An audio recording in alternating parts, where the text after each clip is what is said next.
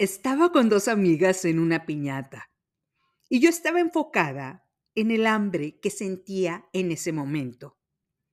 Era sábado por la tarde, por lo que estaba buscando si había unos nopales o unas gomitas enchiladas o algo picoso a mi alrededor. Mi bebé me trajo unas papitas con chile y le dije que me las iba a comer de inmediato. Me puso cara de, eran para que me las cuidaras. Pero le dije que mejor se fuera a buscar bombones para él y le dejara las papitas a su mamá. Me dijo, ok, y salió brincando. Iba a tener que caminar dos horas para bajar las calorías de estas papas. Pero ¿qué es el mundo sin esos pequeños detalles? Una de mis amigas en la mesa se divorció hace poco y me estaba insistiendo que le presentara a alguien que valiera la pena. Cada vez que le pregunto, define qué es para ti que alguien valga la pena, se pone súper loca y me dice, Tú sabes, todo el paquete. Alguien rico, exitoso, guapísimo, considerado, que le guste viajar por el mundo. Yo me reí y mi amiga se frustró y me respondió, si no puedes nombrar hombres así, no estás poniendo suficiente atención a tu alrededor. Yo le respondí, no existen hombres así. Tienes que sacrificar uno de estos puntos si quieres encontrar a alguien que realmente valga la pena. Así que elige cuál de esos puntos estás dispuesta a sacrificar. Pero mi amiga está segura de que existen los hombres perfectos. Otra amiga, sentada en la mesa, nos dijo que había un hombre que de hecho era perfecto teníamos que ver este documental en Netflix llamado El estafador de Tinder. Este hombre tenía todas estas virtudes que mi amiga estaba listando. El único defecto que tenía era que dejaba endeudadas a las novias con préstamos personales para él recibir ese dinero y continuar viviendo la vida loca. Hubo carcajadas en la mesa. Mi amiga, la que estaba buscando el príncipe azul, cruzó los brazos y nos pidió que no nos burláramos. Yo le dije que en lugar de estar buscando príncipes azules, podía hacer algo mejor. Trabajar, emprender. De esa manera podría hacer todos los viajes por el mundo sin necesidad de estar patrocinada. Pero mi amiga se molesta cada que le menciono la palabra trabajar. No es tan sencillo para personas como yo, me repite cada que puede. Yo siempre le respondo que escuche el podcast. Este le puede dar una idea de cómo empezar. Pero ella prefiere encontrar al hombre perfecto. Cuando llegué a mi casa, vi en un post-it que tengo en el espejo del baño un mensaje. Es una frase de Jordan Peterson que me encanta y la escribí para verla todos los días.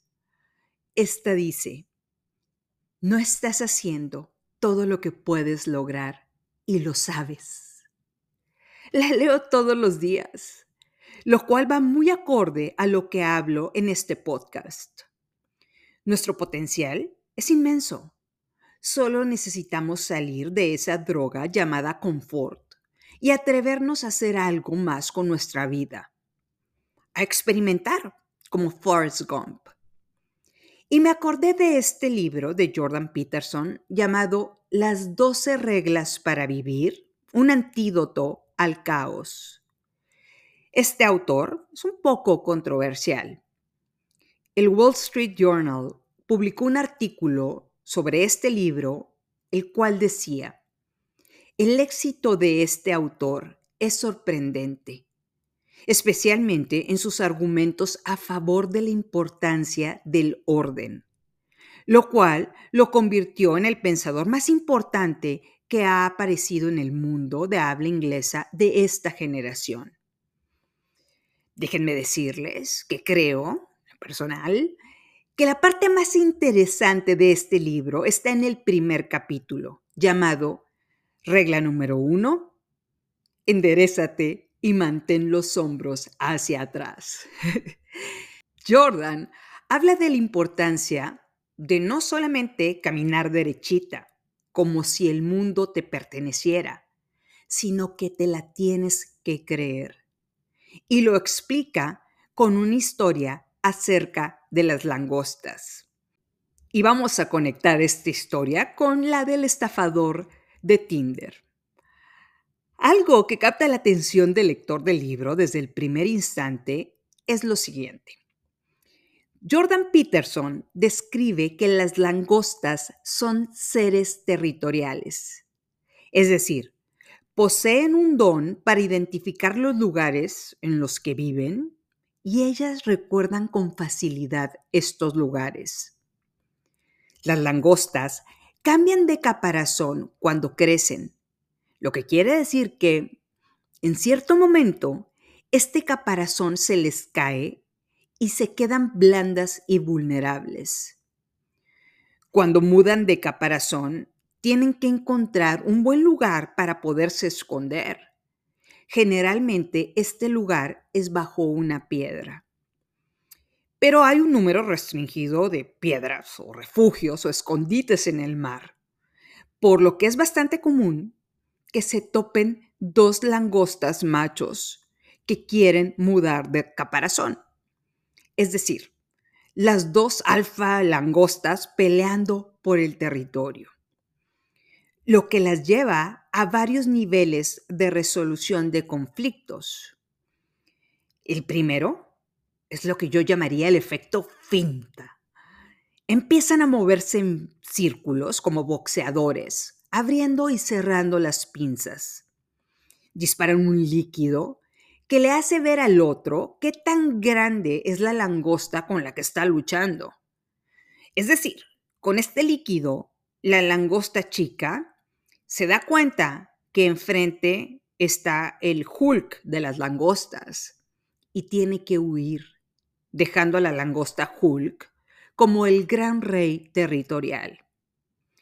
Ahora, si una de ellas no huye, pasan a la fase 2 es decir, una langosta avanza y la otra retrocede. Sacuden las antenas y las pinzas dobladas hacia abajo. Y la langosta, que se siente intimidada y sabe que no puede ganar, se retirará con la cola entre las patas instintivamente y huirá hasta desaparecer. Ahora, si después de este proceso no huye una de las langostas, pasan a la fase 3. Las langostas se lanzan agresivamente a pelear con las pinzas extendidas. Tratan de voltear a su contrincante boca arriba. Cuando una lo consigue, la otra sabe que él es el rival más débil y debe retirarse. Pero si no se rinde, Ahora sí hay un supernivel número 4, el cual tiene un riesgo extremo, porque una de estas langostas va a terminar herida o muerta. Y se pelean, tratando de hacer el daño máximo para ser la vencedora.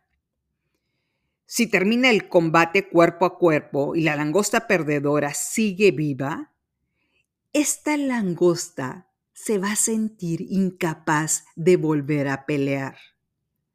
Y hay un efecto más grande. Si la langosta pierde el combate de forma dramática, el cerebro de esta langosta perdedora se disuelve y acto seguido desarrolla un nuevo cerebro. Un cerebro subordinado que muestra la posición inferior que va a ocupar en la línea de las langostas. Es decir, esta langosta que perdió se disminuye. Y el autor dice que cualquier persona que haya sentido un revés profesional o amoroso puede sentirse como este crustáceo.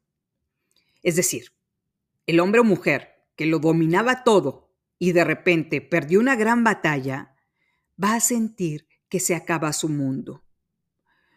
Por otro lado, la langosta ganadora obtiene niveles elevados de serotonina y bajos en octopamina. Es decir, para nuestro podcast, se convierte en el rey de los mares. Y su fisionomía cambia. Extiende sus apéndices para parecer grande y fuerte. Sabe que de ahí en adelante será el jefe de jefes. Es decir, todo lo que la langosta rey tiene que hacer es sacudir sus antenas amenazantes y ¡tará! será el rey del mar. Todos sabrán que es la langosta manda más porque ha ganado todas las batallas. Aquí el autor hace una comparación con el Evangelio según San Mateo que yo mencioné en el primer episodio de este podcast, el cual dice, si Dios te da monedas o talentos, más te vale que lo multipliques, porque al que más tiene, más se le dará, y al que tenga menos, hasta lo que tiene se le quitará. Le llama el principio de Mateo. Todavía me acuerdo de la primera vez que lo leí en el primer episodio del podcast. Sonreí al pensar que esto es algo de lo que yo también hablo. Entonces, a la langosta vencedora se le dará todo, y a la langosta que perdió se le quitará hasta lo que tiene. No porque la vida sea injusta, sino porque de eso se trata, de multiplicar lo que se te dio. Después, Jordan Peterson habla de lo que pasa con todas las langostas hembras. Cuando las langostas hembras quieren cambiar de caparazón, empiezan a buscar al macho alfa de la tribu, el que anda derechito, al cual eligen para tener langostitas. Es decir, no solo es el rey del mar, sino que todas las langostas atractivas lo persiguen a él sobre los demás. Y aquí me imaginé al estafador de Tinder como el gran rey de las langostas. Realmente les recomiendo este libro. La primera parte del libro considero que es la mejor y esta historia de las langostas es extraordinaria para aplicarla en el episodio del día de hoy. Hay veces que nos sentimos vulnerables porque nos deshacemos de nuestro caparazón y tenemos que escondernos bajo una piedra a esperar hacernos más fuertes. Incluso las grandes langostas tienen que hacerlo. En mi caso, hay ocasiones en las que he tenido que pasar tiempo encerrada porque necesito recargarme. Hubo ocasiones en las que mis amigas o amigos insisten que me tienen que presentar a alguien pero siento que mi caparazón no está en su mejor momento para protegerme. Es decir, sería difícil decírselos en palabras de Jordan Peterson como siento que voy a crecer más, por lo que estoy debajo de una piedra esperando a que mi caparazón vuelva a crecer para poder seguir caminando con seguridad por la vida.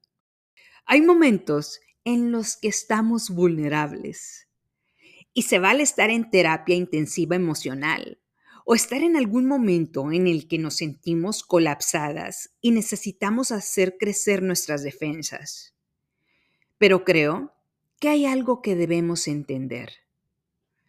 Ese estado debajo de una piedra es temporal. No es para siempre.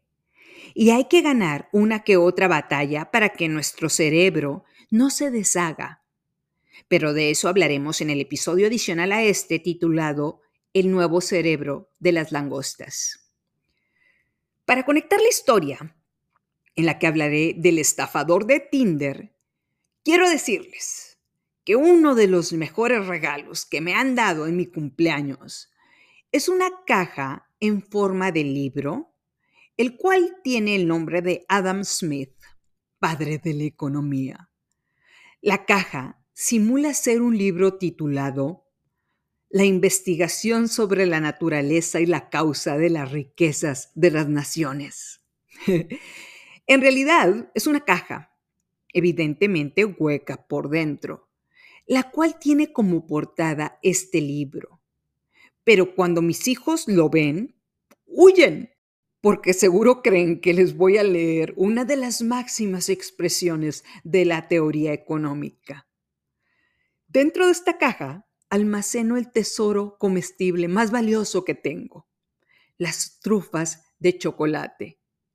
Mis hijos huelen el chocolate como si tuvieran un olfato de velociraptores, desarrollado para todo lo que es dulce. Pero nunca se les ha ocurrido ver si el libro es hueco, por lo que mis trufas han estado a salvo por mucho tiempo. Las trufas me las como cuando necesito azúcar o cuando algo me causa estrés. Y decidí ponerme a ver la serie de Netflix que me habían recomendado. Y puedo decirles con certeza que en la primera hora de ver esta serie me comí media docena de trufas de chocolate que tengo en esa caja. ¡Qué mortificación!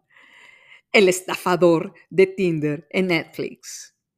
Espero que ya la hayan visto esta serie o hayan oído sobre esta historia, la cual les voy a relatar a continuación. Este documental gira en torno a Simon Levive, el cual subía sus fotos de millonario en una aplicación de citas. Esta aplicación era Tinder. Él mostraba que era la gran langosta, es decir, se mostraba como un millonario, no es feo ni guapo, pero usaba ropa de marca y mostraba su gran riqueza económica, derrochando billetes. Es decir, andaba en barcos, yates, aviones privados, restaurantes y fiestas.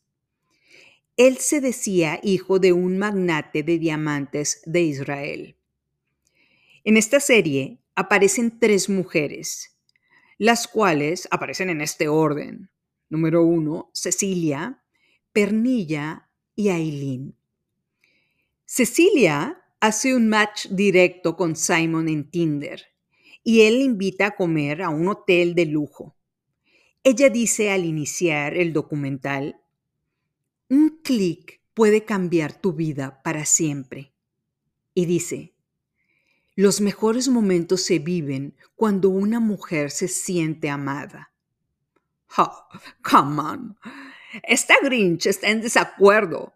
Los mejores momentos de tu vida son cuando vives con lo que has producido y lo multiplicas. Pero bueno, sigo con la historia. Cecilia hace match con este supuesto millonario y se cree la princesa bella la que se enamora de esta bestia millonaria.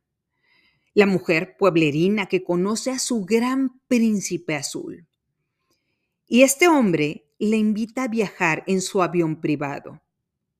Y Cecilia se da cuenta de que este hombre vive en un mundo completamente diferente al que ella conoce.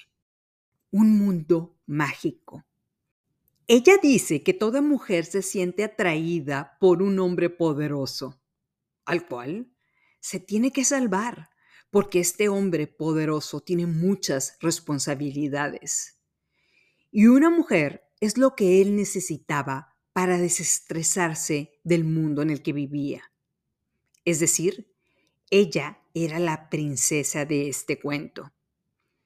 Pero este príncipe tiene enemigos los cuales lo quieren destruir. Y después de unas semanas de una relación amorosa, Simon le dice que necesita ayuda financiera. A esta mujer le pide un préstamo de 25 mil dólares porque él no quiere que sus enemigos le rastren sus cuentas bancarias. Y poco a poco la va convenciendo de que pida más préstamos para ayudarlo. Ahí yo llevaba cuatro trufas del estrés. Cecilia pidió préstamos con nueve bancos y entidades financieras con un total de 250 mil dólares para dárselos a este hombre. La historia después se muestra a Pernila, la segunda mujer de la serie, una mujer independiente que también cae con Simon. Le presta los primeros 10 mil dólares y se ve envuelta en esta estafa emocional. Y cuando finalmente se da cuenta que Simon no le regresará el dinero, decide contar su historia a un periódico noruego. Es decir, contar todo acerca de este estafador. Una tercera mujer, llamada Eileen, ve que es su novio actual el de la nota periodística publicada por el periódico noruego y decide contactar a estas mujeres y les confiesa que también le ha prestado a este hombre más de 100 mil dólares. Deciden entre las tres desligarse de esta estafa emocional y dejan de hacerse las víctimas o sentirse disminuidas por lo que pasaron y dan un paso hacia adelante. Esta última mujer, llamada Eileen, dice, es hora de estafar al estafador de Tinder. en palabras de Jordan Peterson, en las 12 reglas de la vida, se sube al nivel 4 de la pelea de las langostas, lo cual tendrá como resultado dejar a esta langosta boca arriba como perdedor. En ese momento, en el que ellas dejaron de ser las víctimas, le puse pausa a la serie dejé de comer trufas, las puse adentro de la caja que tiene como portada la investigación sobre la naturaleza y la causa de las riquezas de las naciones. Y por si acaso, escribí un post-it arriba de este diciendo, quiero leértelo, hijo mío, por si sospechan que estoy utilizando el libro como escondite de las trufas.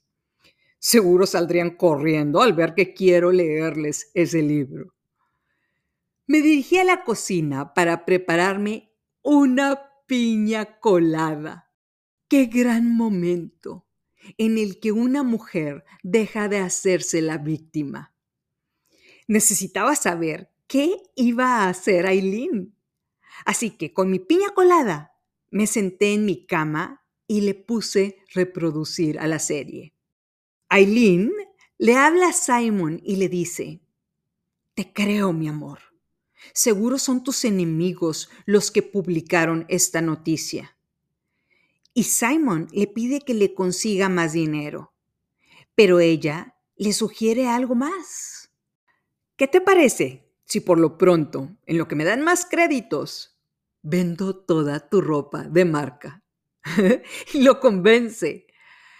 Aileen se lleva tres maletas enormes de ropa de marca de la casa de Simon y la lava y las plancha y empieza a subastar esta ropa en lo que ella llama la operación revancha. Yo ya estaba brindando con ella con mi piña colada en las manos. Me encantaría que vieran la risa de Aileen cuando lo está contando. Tuve que regresar tres veces la escena porque me hacía reír de una forma tan satisfactoria que me hizo mi día. Simon le mandaba mensajes diciendo, ¿dónde está mi dinero? ¿Ya vendiste mi ropa? Pero ella no le contestó. Sabía que, sin toda la ropa de marca, él iba a dejar de parecer el rey de las langostas. Le iba a quitar todo su porte. Es decir, sin el dinero de otras personas, no era nada ni nadie. Simon le escribe mensajes diciéndole que se siente el rey mendigo, que, porque no le ha mandado el dinero, está viviendo en moteles baratos. Pero Aileen solo le da largas. Era lo que él había ocasionado estafando a otras mujeres. Por supuesto que no iba a recuperar los 100 mil dólares que le había estafado. Pero sí, la venganza parece dulce. Aileen dice, llora lo que quieras, no te voy a dar un dólar más. Bravo por Aileen. Finalmente, arrestan a este estafador, que ya era buscado en varios países por usar un pasaporte falso. Se quedó en la cárcel por cinco meses y no lo han podido regresar tras las rejas por estafar a tantas mujeres que se cree les ha quitado 10 millones de dólares a todas sus víctimas alrededor del mundo.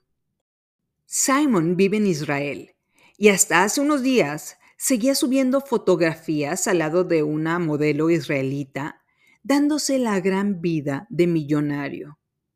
Y la serie termina diciendo, estas mujeres que cayeron en la estafa todavía están pagando sus deudas.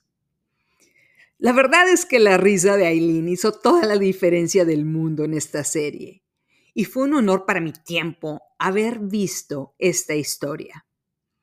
La mujer no se victimizó. Hizo un plan para que metieran a la cárcel a este estafador. Le quitó la mayoría de ropa de su closet, que era el único activo con el que contaba el estafador para parecer la gran langosta. Y Aileen le subastó estos disfraces. Dice Jordan Peterson, acepta la terrible responsabilidad de lo que haces con tu vida con los ojos bien abiertos.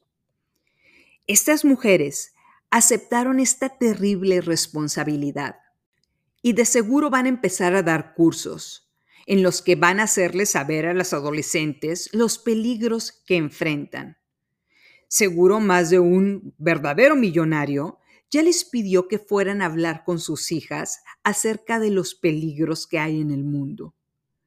La verdad es que van a poder monetizar este trago amargo de su vida y van a salir como unas verdaderas langostas reinas. Seguramente recibieron un dineral por contar su historia en Netflix. Es dinero bien habido. Es decir, esta etapa en la que fueron engañadas y defraudadas es solo una parte de crecimiento, en la cual tuvieron que deshacerse de su caparazón y esconderse debajo de una piedra a esperar que les creciera uno más grande. Y les voy a decir una verdad absoluta. Este hombre se aprovechó de este momento de vulnerabilidad. Pero algo para tomar en cuenta, una vez que nos crece un caparazón más grande, vivimos y aprendemos del error. ¿Significa que crecemos y nos hacemos mejores?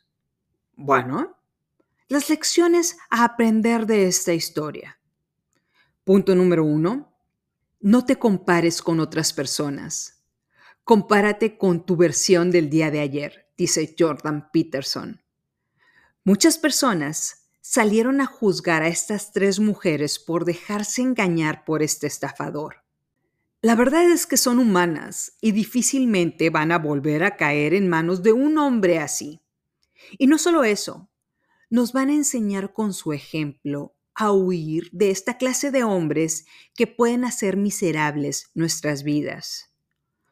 Ahora ellas serán las langostas reinas de su alrededor. Tuvieron el valor de salir en televisión, pero las tres ya están planeando cómo monetizar su futuro. Otra frase de Jordan Peterson que me gusta es, encuentra a gente con valores similares a los tuyos. Van a ayudarte a sentirte tranquila. Estas tres mujeres se unieron y lograron poner bajo las rejas a este estafador y darlo a conocer al mundo. Difícilmente una hubiera podido llegar tan lejos. Necesitamos el poder de personas con valores similares a los nuestros o intereses comunes para llegar a otro nivel. Y ellas lo hicieron. Otra frase de Jordan Peterson. Selecciona a tu tribu con cuidado. Las personas sanas emocionalmente y autosuficientes harán que sigas por ese camino de independencia Dicho sea de paso, te recuerdo que esta comunidad es tu tribu. Compartimos afinidades por salir adelante. no nos lamentamos, no nos victimizamos, salimos del confort y seguimos adelante. Otro de los consejos de Jordan Peterson es, las comparaciones te conducen a la miseria. Dime tú, ¿quién en el mundo se pudiera comparar con las fotos de Simon Levive? ¿Quién es un hombre millonario, exitoso, que viaja en jet privado, que entra a Tinder a conocer a su princesa? La idea de encontrar un príncipe azul que lo tiene todo es algo que, como dijimos en el episodio pasado, nos puede llevar a decepciones. No hay tal cosa como príncipes azules. Y si tomamos el papel de princesa de Disney, estamos fritas. La vida necesita de mujeres en la población económicamente activa, mujeres que estén dispuestas a salir adelante por ellas mismas y no encontrar un billete de lotería publicando fotos en una red social.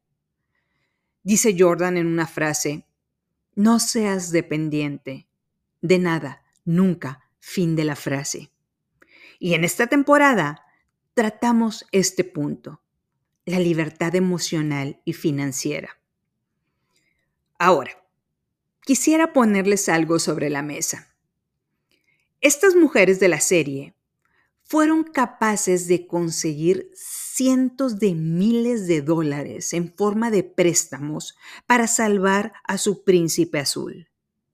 Cabría hacernos la pregunta, ¿serían capaces de conseguir esa misma cantidad de dinero para empezar un emprendimiento? Y aquí quisiera dirigir su atención a todos los Simon Levives que hay en nuestra vida. Si estamos dispuestas a gastar mil dólares por un iPhone nuevo, por la alegría de tenerlo, y lo pagamos a 24 meses con la tarjeta de crédito, es posible que ese iPhone nos cueste 3 mil dólares en total pagando los intereses mes a mes hasta terminar de pagarlo. Ese Simon Levive en forma de iPhone te costó 3 mil dólares con todo el financiamiento. Estuvimos dispuestas a conseguir dinero que no teníamos para comprarlo. ¿Qué pasaría si invirtiéramos esos mil dólares en un proyecto nuevo? Es decir, en buffets de guisos mexicanos para fiestas. En cinco fiestas seguidas ya tendríamos tres mil dólares que nos alcanzarían para comprar tres iPhones y no deberle nada a los bancos. Es el principio de Mateo. Si nos dan una moneda, la multiplicamos por tres, no las deudas, porque al que más multiplique, más se le dará.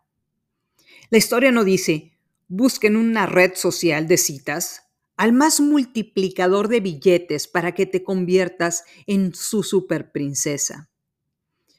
Llegará un momento en el que tendremos que dejar de gastar en los Simon Levives del mundo y empezar a invertir en nuestro talento. Le podemos llamar Simon Levives a los iPhones, a la fiesta que pagamos para la tía, a la cual fue invitado todo el pueblo, los préstamos amigos que nos dicen que están pasando por un momento difícil, lo que causa que nosotros estemos pagando el doble por esa deuda y es probable que ni siquiera nos regresen ese dinero. O un supuesto operador de criptomonedas que nos contacta por Instagram y nos dice que en tres días puede duplicar nuestra inversión. Sacamos dinero de hasta las piedras por confiar en esos Simons. Y después ya no encontramos el perfil de estos hombres en Instagram. Todos estos ejemplos son los Simon Levives del mundo. Por lo que, ya para concluir, la mejor recomendación que podemos tomar es, vamos a invertir en nosotras. La libertad financiera es uno de los regalos más preciados que se puede obtener en este mundo. Somos capaces de lograr más rendimientos que un perfil falso mostrando viajes en vuelos privados, en restaurantes y los bares más costosos de la ciudad, con ropa de marca o traslados en Rolls Royce. No hay príncipes azules en Tinder, buscando a su princesa. Hay hombres normales tratando de vivir su vida de acuerdo a sus alcances. Y aquí cabe preguntarnos, ¿en dónde están nuestros alcances? Una vez identificando a todos los Simon Levives de nuestra vida, es decir, el dinero que invertimos en cosas equivocadas, que no le suman a nuestras finanzas, estaremos en posición de cambiar el rumbo de nuestra vida. Una vez que, de la misma manera en la que conseguimos dinero para ayudar al príncipe azul, conseguimos dinero para financiarnos en forma personal, ese será el día en que nuestros verdaderos alcances empiecen a mostrar su poder. Se vale esconderse bajo una piedra en el fondo del mar mientras cambiamos de caparazón. Pero ese estado no puede ser permanente en nuestra vida.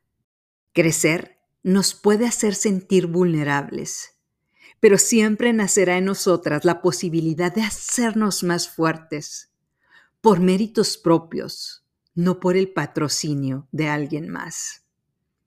La vida está llena de segundas oportunidades.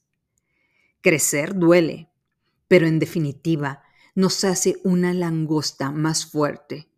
Y eso es algo que vale la pena concientizar y entender para continuar con nuestro camino. No lo olvides, estamos juntas en esto. Este es el penúltimo episodio de la cuarta temporada. El día de hoy hay un episodio adicional titulado El nuevo cerebro de las langostas. Viene una sorpresa de una temporada especial en Podimo, la cual arrancará terminándose el episodio 40. Mi nombre es Estivalis Delgado y te doy las gracias por escuchar Se empieza de cero.